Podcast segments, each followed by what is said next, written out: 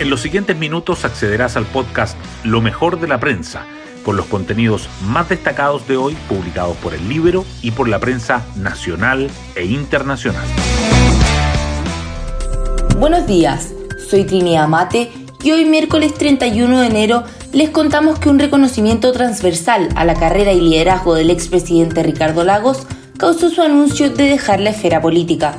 El exmandatario señaló que contribuirá desde un espacio más íntimo, atento siempre a los desafíos que Chile y el mundo tienen por delante. El presidente Boric señaló que aprender de su experiencia ha sido tremendamente beneficioso, pero donde no hay consenso es en la aprobación de la ley corta ISAPRES por parte del Senado. Desde el mismo oficialismo anunciaron que acudirán al Tribunal Constitucional por algunos de los puntos que tuvieron luz verde en la Cámara Alta, pero quizás sea solo una hojarasca, como diría Lagos.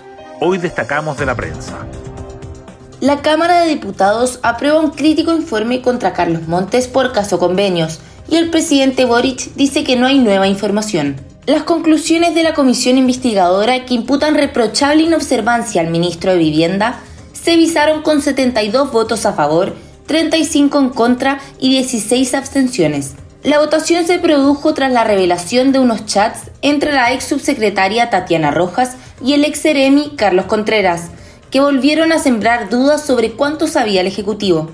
Al respecto, el presidente Boric señaló que no hay nueva información más allá de la que ya se ha dado. En cuanto a la ley corta de ISAPRES, el oficialismo alista un requerimiento al Tribunal Constitucional y los expertos creen que la Cámara revertirá la mutualización. Aunque la fórmula que reduce la deuda de las ISAPRES aprobada en el Senado con votos de la oposición haría que el reajuste de los planes de salud sea menor al estimado, los congresistas oficialistas la siguen criticando y el viernes presentarán un recurso ante el Tribunal Constitucional. Los expertos valoran que se haya cogido la mutualización, pero temen que se caerá en la Cámara por no tener el respaldo del gobierno. Ricardo Lagos sorprende al mundo político diciendo que ha llegado el momento de dejar su participación en la vida pública. El expresidente, próximo a cumplir 86 años, anunció su retiro de la vida pública, aunque dijo que buscará contribuir desde un espacio más íntimo, atento siempre a los desafíos que Chile y el mundo tienen por delante. La decisión sorprendió al mundo político, pero sus colaboradores afirman que lo venía meditando desde hace meses. Hoy, la prensa revisa los principales episodios de su larga trayectoria política. Una religiosa fue maniatada durante un asalto y dijo que tenemos al presidente de vecino y los demás sufrimos por eso. La madre Rosalena Bajamondes contó detalles del asalto registrado el 27 de enero en el convento de la congregación Hijas de San José Protectoras de la Infancia, ubicado a tres cuadras de la casa del barrio Yungay, que el presidente Gabriel Boric eligió para residir durante su mandato. Por otra parte, la Corte Suprema acogió el recurso que los vecinos presentaron por seguridad en el sector. Pese al compromiso del gobierno, se recortan por segundo año consecutivo los recursos para jardines infantiles. Los expertos cuestionan la reducción presupuestaria e insisten en que se debe invertir en este nivel para evitar las brechas. La subsecretaria de Educación Parvularia defiende que los recursos generales aumentaron y afirma que la caída en ciertas líneas es por la baja ejecución previa.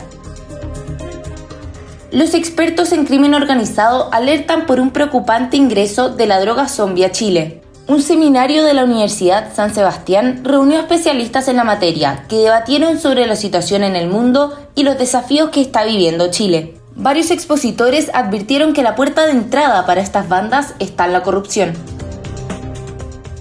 Fallece Gonzalo Vial Vial, fundador y presidente de AgroSuper. El empresario de 88 años construyó el mayor conglomerado agroindustrial de Chile.